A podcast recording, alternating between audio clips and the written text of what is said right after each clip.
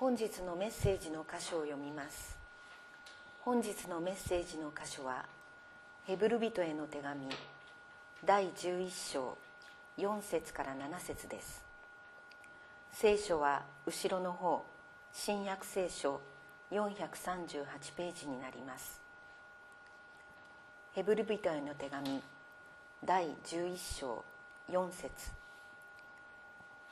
信仰によってアベルはカインよりも優れた生贄を神に捧げその生贄によって彼が義人であることの証明を得ました。神が彼の捧げ物を良い捧げ物だと証ししてくださったからです。彼は死にましたがその信仰によって今もなお語っています。信仰によってエノクは死を見ることのないように移されました。神に移されて見えなくなりました。移される前に彼は神に喜ばれていることが明かしされていました。信仰がなくては神に喜ばれることはできません。神に近づく者は神がおられることと神を求める者には報いてくださる方であることとを信じなければならないのです。信仰によってノアはまだ見ていない事柄について神から警告を受けた時恐れかしこんでその家族の救いのために箱舟を作りその箱舟によって世の罪を定め信仰による義を相続するものとなりました。本日はこの箇所より「神は答えてくださる」と題してメッセージをお願いします。今読まれた聖書の言葉の中に「義人」という言葉があります。義人正しい人。どういう人が正しい人なんでしょうか？今年の6月23日にあのタイで洞窟に、えー、閉じ込められた子たちがいましたね。それであのそのサッカーチームのコーチの人は、えー、お寺で修行を積んでたことがある人でそれで洞窟に閉じ込められた後に、えー、サッカーチームの子供たちに瞑想の仕方を教えてそれであの非常に長い時間閉じ込められていたにもかかわらずその瞑想のおかげでですねあの何分の1かの時間にか子供たちは感じていたということが報道されました。また最近私ちょっとみあのインターネットで見た情報なんですけれども、えっと、ヨガとかをやったりあるいはあの禅のあの禅を組んでですね瞑想の達人となっている人たちそれこそ何日間も瞑想を続けるような人たちっていうのはアルファーファが私たちアルファーファっていうのは心が落ち着いた時にちょろっと私たちはねちょろっと出るぐらいなんだけどもその人たちはいつもいつもアルファーファが出っ放しだそうなんですね。でアルファーファが出るということはどういうことかって言ったらいろいろと心荒れるようなことがあってもいつも明鏡止水のような静かな心でずっといられるっていうのがアルファーファが出出ている状況だということであのいろいろな苦しいことや心乱されることがあってもいつも大丈夫っていうのがアルファーファがこう出ている状態らしいんですよ。すごいなと思ってそうなりたいなとも思ったんですけどアルファーファが出てる人が義人なんでしょうか。こう心乱されない。いつも。何があっても。大丈夫。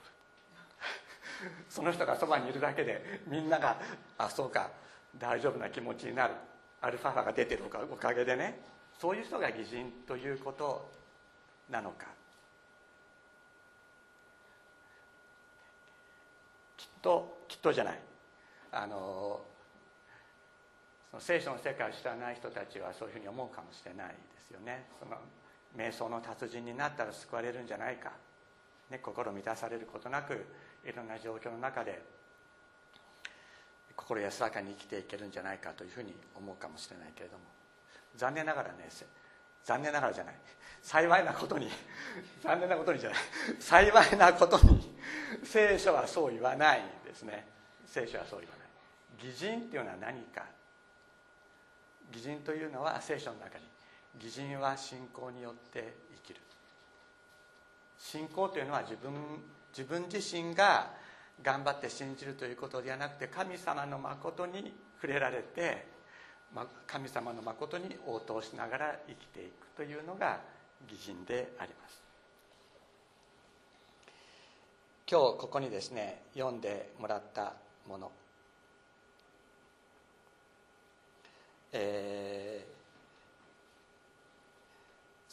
先週ごめんなさい先週からですね信仰とは何かということについてお話をしているわけですが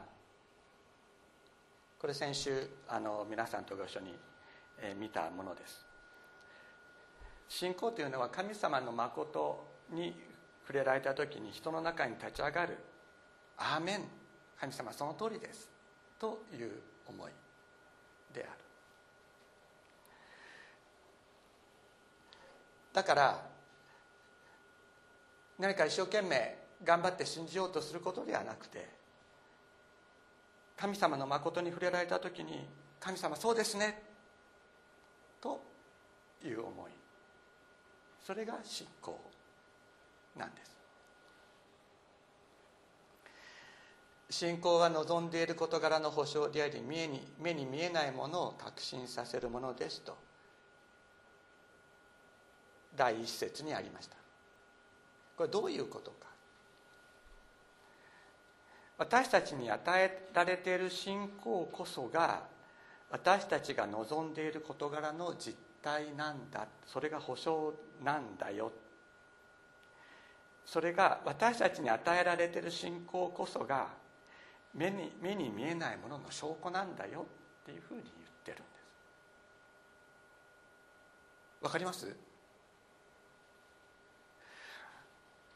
さっき言ったような瞑想の達人とかがね瞑想な瞑想の達人とかに与えられてるものがああ世の中にああいう人がいるんだったら確かに目に見えない世界ってあるのかもしれないなっていうふうに人は思うかもしれない。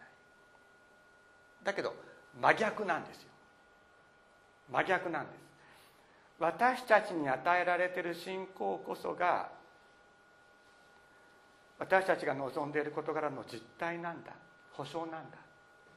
それが目に見えないものの証拠なんだよっていう。なんなぜなぜか。私たちは罪深いからです。私たちは神様がこうしろっていうふうにおっしゃったことに従い従い抜くことができない。そういう罪深いものを持っている。弱さを持っている。そういう罪深い罪に傾く心にを持っている。まあ言うならばそんなにアルファーファなんか大して出ないし。そういう人間なのにもかかわらずそういう人間にもかかわらず私たちの中に信仰が与えられている。これが私たちが望んでいる事柄の事柄の実態なんだ。それが保証なんだ。それが目に見えないものの証拠なんだっていうんですよ。私たちが立派になったらそれが証拠になるんじゃないんですよ。弱い。罪を犯してしまう。そういう私たちに与えられてる信仰が私たちが望んでいる事柄神様が私たちに応えてくださるということの実態なんだという。いいですか？私が神様に従っているから神様私を恵んでくれる。そうではないんです。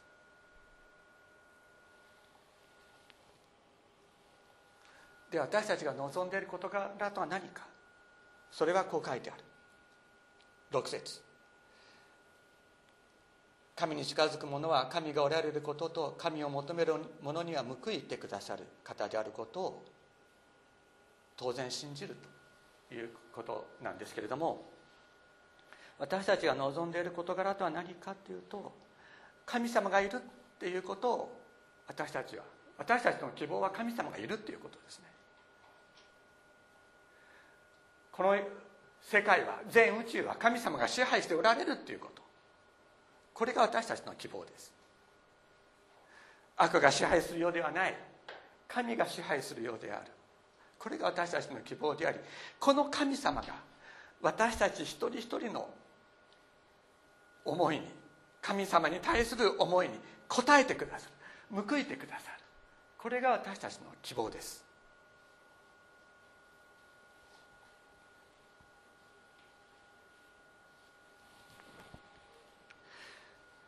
この私たちが望んでいる事柄の神様がいる。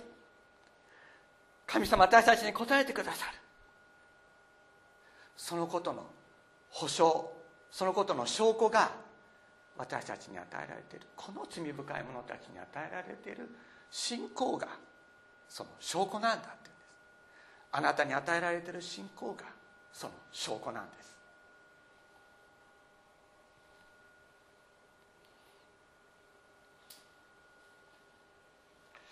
そこでここでですね今日の箇所では3人の人たちのことが挙げられている。まカインとアベルといえばですねあのよく知られているお話でありますけれどもこの人たちはアダムとエバの息子です。息子たちです。でカインは長男で農耕する者になった。でアベルは次男で羊を飼う者になった。である時ですねカインもアベルも神様に捧げ物をしたんですけれどもカインの捧げ物は何だったかというと地の産物から地の作物から捧げ物をした。ところが主はそれに目を留められなかったと。でところがアベルの捧げ物アベルは何を捧げたかで彼の羊のウイグルの中からそれも最上のものから彼は捧げ物をした。主はそれに目を留められたとあります。でカインはひどく怒ってですね顔を伏せました。創世記4章にこう書いてあります。顔を伏せたカインに主は言われました。なぜあなたは憤っているのか。なぜ顔を伏せているのか。あなたが正しく行ったのであれば受け入れられる。ただしあなたが正しく行っていないのなら罪は戸口で待ち伏せしてあなたを恋したっている。だがあなたはそれを収めるべきであると言われました。しかしカインはアベルに話しかけた。野に行こうではないか。そして二人が野にいた時カインは弟に襲いかかり彼を殺したとあります。ある人がこういうふうに言いました。そもそも神様がカインの捧げ物に目を留めてくださったらこんなことにならなかったのに。神様が不公平だからこんなことになったんじゃないか。っていうことを言う人がいますでそうそういうあの意見に対していやいやいやあのアベルは自分の育てた羊の中から一番良いものを捧げたけれどもカインは地の産物から自分が育てたかどうかわからない。そう書いてないから。それから取って捧げたからいい加減な気持ちで捧げたからだっていうふうにまあ説明する人もいる。ところがヘブル人への手紙の解釈はどうだったかというと信仰によってという言葉が書いてある。信仰によってアベルはカインよりも優れた生贄を神に捧げたアベルは自分の信仰真実の表れとして最上の羊を捧げた。神様はその捧げ物その信仰に目を留められたのであります。神様からの答えがあったってですね。それはどういう答えだったかということはわからない。だけど捧げたアベルが本当に感謝と賛美に満たされるようなそういう答えが神様からあった。ところがですねカインは信仰がなかったのに捧げ物をしたんです。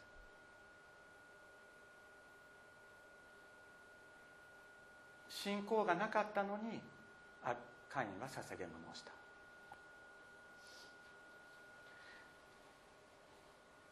信仰のない捧げ物に神様は目を留められなかった。なぜか。神様が求められるのは信仰であり真実であるからです。神様全てのものを持ってらっしゃる。神様何か捧げてもらわなかったら困ることはないんですよ。神様何かを捧げてもらわなかったら困るような方ではない。神様が求められたのは私たち一人一人の中にある真実。あなたは私たちの心の中に真実を求められますとダビデは歌いました。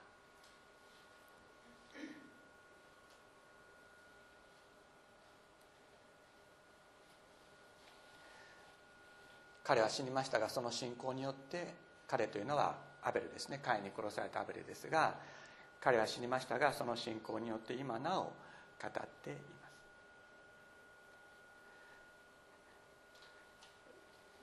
漱石の中には神様がカイに対してあなたの弟の血が私に向かって血から叫んで血が叫んでいるというふうにあのおっしゃいましたけれどもそれはまあ一般に、えー、復讐を求めてというふうに言われることもあるんですけれどもこのヘブ書の著者はですね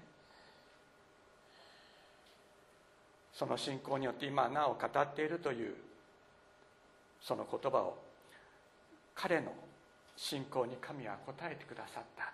アベルがアベルが語り続ける言葉とは何かというと神は私の真実に応えてくださった。そういう言葉であると解釈しているのです。神様は私の私たちの罪私たちは罪深いです。自分だけが罪深いんじゃないんです。みんな同じなんです。自分だけ人と違うんじゃないか。自分だけ特別に罪深いんじゃないかっていうふうに思うことあるかもしれない。だけどそうじゃないです。みんな同じです。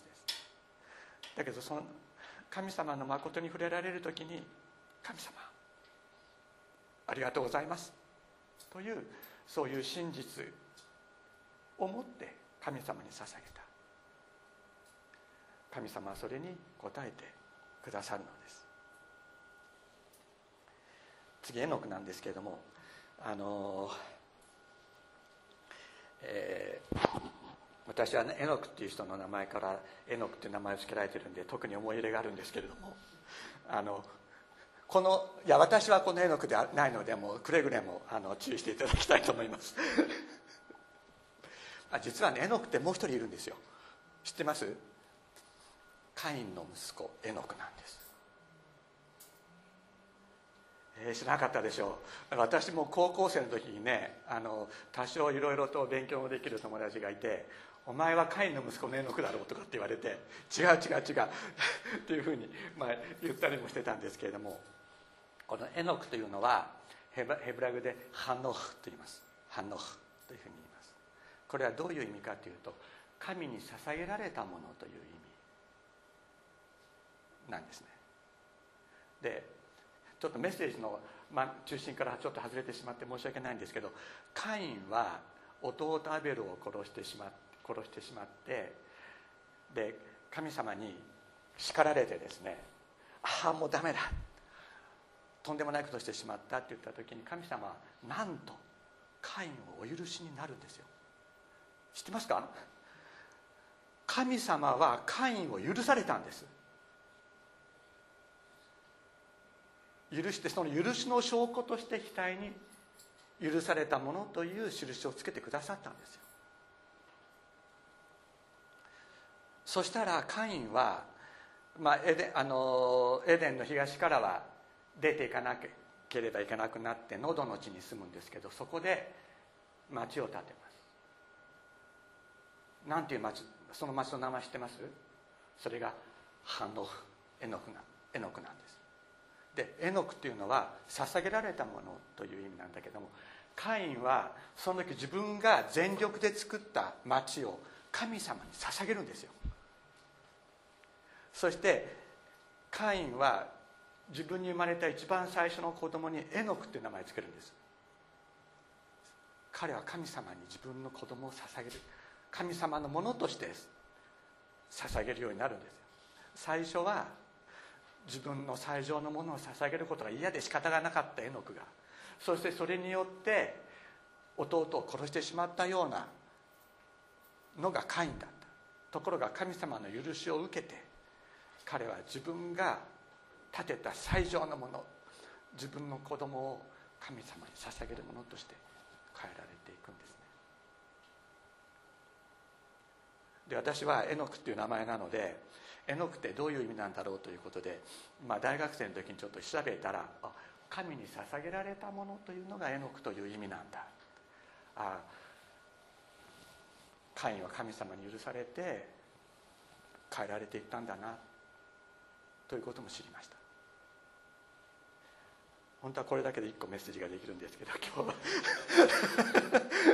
今日はあのそっちの方の話ではないんでですがでエノクはですねこう書いてエノクは創世紀5章21節から読むとエノクは65年生きてメトシェラを生んだ。エノクはメトシェラを生んで後300年神と共に歩んだ。そして息子娘たちを生んだ。エノクの一生は365年であった。エノクは神と共に歩んだ。神が彼を取られたので彼はいなくなったとあります。これアダムの系図系図っていうかすごくたくさんみんな生きるでしょ？でこれを見るとねすごく面白いことが分かる。でアダムはね900歳930歳まで生きる。でその次の節あのカインとアベルの次にですね節というのが生まれるんですけどもで節は1042歳かな。あ違う違う違う違う、えーと、1042-130、えー、生きるわけです。でこうやってずっと見ていくとアダムは死んだっていういうふうに書いたんですね。アダムは死んだ。でその次エノクがエノクはここでいなくなるんですよ。わかります？でみんな死んだ死んだ。アダムは死んだ。セツは死んだ。エノシは死んだ。ケナンは死んだ。マラエルは死んだ。エレデは死んだ。って全部言われるんですけどエノクはいなくなった。死を見ずに天に移されたと言われるんですけども。でエノクは永遠不死の象徴として出てくるんですね。つまり最初にアダムは死んだ。その次はエノクはいなくなったなんです。数字を数えて数えると。でこのことからエノクはイエス・キリストの雛形として人類に与えられ人雛形として生まれたものだというふうに言われるんです。だからエノクは永遠不死の象徴なんです。でで数数何代目か数えて数えていくとアダムが1代目でしょ？アダムセツエノシュケナンマハラエレレデノ。7番目なんです。7っていうのは聖書の中では完全数でしょ？だからアダムから数えて完全数の時に死を見ずして天に移されるものが現れる。これはイエス・キリストを表すというふうに言われているのがエノクなんですね。なんかもうそういうすごい名前だったんだみたいな感じなんですけど。申し訳ない。本当に神様ごめんなさいという感じなんですけども、まあ、これがエノクなんですね。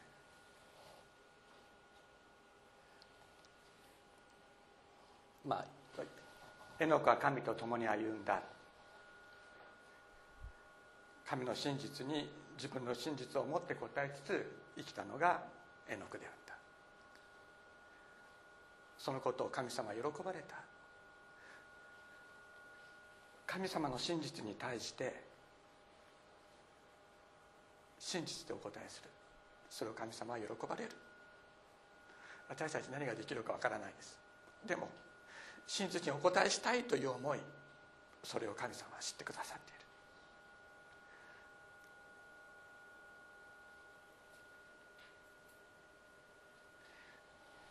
信仰がなくては神に喜ばれることはできません。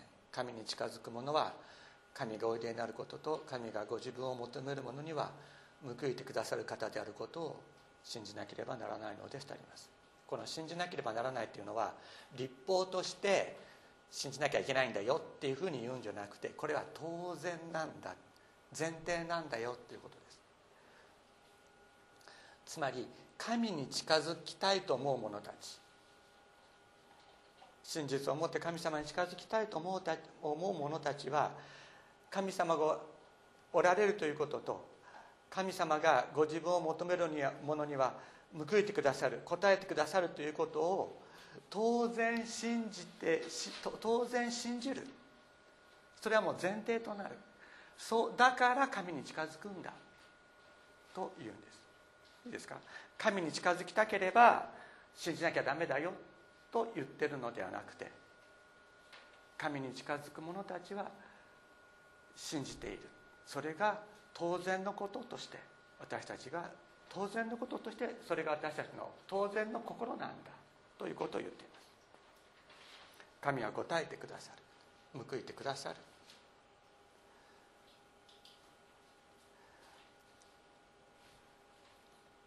最後ノアについて少しお話しますけれどもノアは大洪水が起こる。世の罪が人の罪が地に満ちてしまったために神様は人を作ったことを後悔なさってそして全てを、えー、滅ぼそうとなさった。そしてノアとその家族だけは救うと。義人ノアとその家族たちは救うことに決めてノアに箱舟を作るように命じそしてあらゆる動物を一つ買いずつですね箱舟に入れてその洪水から逃れるように洪水から難を逃れるようにとおっしゃった。ノアは神様のおっしゃる通りに箱舟を作って自分の家族と動物たちを入れた後入れますけれどもその後に雨が降り始めてそして大洪水が起こりました。こう書いてあります。信仰によってノアはまだ見ていない事柄について神から警告を受けた時恐れかし込んでその家族の救いのために箱舟を作りその箱舟によって世の罪を定め信仰による義を相続するものとなりましたとあります。その箱舟によって世の罪を定めとは何かというとノアが世の罪を定めたというよりはむしろノアの生き方が言うならばものそのそれそれ以降の物差しとなったということだ。と言われています。つまりノアのノアの生き方がノアの生き方によってノアがじゃなくてノアの生き方が世の罪を定めるものとなったのだと言います。そこで皆さんちょっとね思い出していただきたいんですけれどもノアってすごく立派な人だったんですか？ノアって立派な人だったですか？あの箱舟があの荒々山の上に水が引いて荒々山の上にこう乗ってですねその後ノアはどうしました？覚えてますか？ブドウを作りました。でブドウが取れてですねブドウでブドウ酒を作りました。で彼はその時あのお酒の飲み方を知らなかったのかどうか知りませんけれども もうブドウ酒をガンガン飲んでですねもうすごい酔っ払ってもうすっぱだかになって寝ちゃったんですね。もうとても褒められた生き方ではないですよ。とてもととてもあの我々の感覚から言ったら擬人ノノアって擬人なんですよ。あのよブドウ酒飲みすぎて酔っ払ってすっぱだかで寝ちゃったって。それが擬人かいや聖書は擬人って言うんですよ。擬人ノアって。だからぜひね考え方を自分偽人とか正しい人とか罪とか救いとかそういうことについての自分の考え方を聖書に合わせていただきたいと私は思うんですね。自分はダメだと思うことあるかもしれないけど聖書はじゃあ何て言ってるのか、ね、そういう酔っ払ってすっぱだかで寝ちゃったようなノアを聖書は偽人ノアって言っている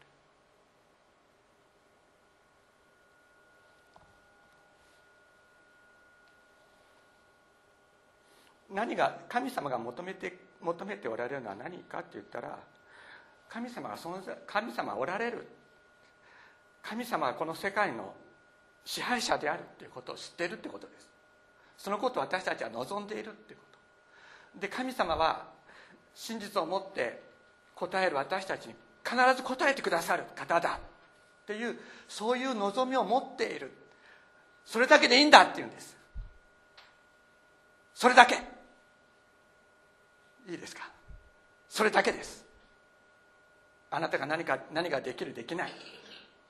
ということを神様基準にしないんです。説は説じゃない、えー、アベルは殺されてしまいました。エノクは死を見ないように天に移されました。またノアは箱舟を作ってそれによって家族を救うことによって信仰の基準となりました。みんな違うんですよ。その後ノアは失敗もします。みんな違うんです。みんな違うけれどもたった一つだけ同じことがあった。それは神様がおられるということ。そして私たちに答えてくださるということを信じていたということですだから私たち希望を失わずに生きていきましょう。お祈りしたいと思います。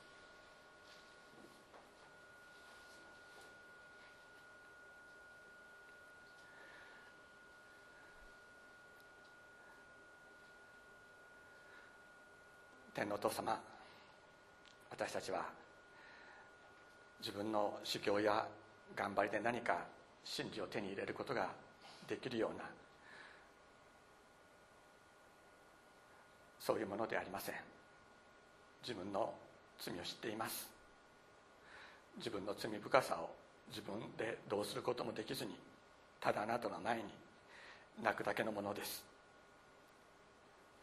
しかしイエス様あなたが真実を持ってこんな者たちに触れてくださる時にあなたが確かにおられることそしてあなたが私たちの叫びに答えてくださる方であることを私たちは知ります。それだけでいいとあなたがおっしゃってくださっていること。本当に深く感謝いたします。天皇お父様さまざまな人生の苦難の中で私たちは分からなくなることもあります。人生の嵐にもてあそばせられて自分自身を失うこともイエス様あります。しかしイエス様その時こそあなただけが私たちの希望です。あなただけが私たちに答えてくださる方です。イエス様どうぞあなたが人生の嵐に苦しむ一人一人私たち一人一人に現れて私だと語りかけてくださいますようにお願いします。私たちの人生の船にあなたが乗り込んでくださいますようにお願いいたします。感謝してとうとうイエス様の皆によってお祈りします。アメン。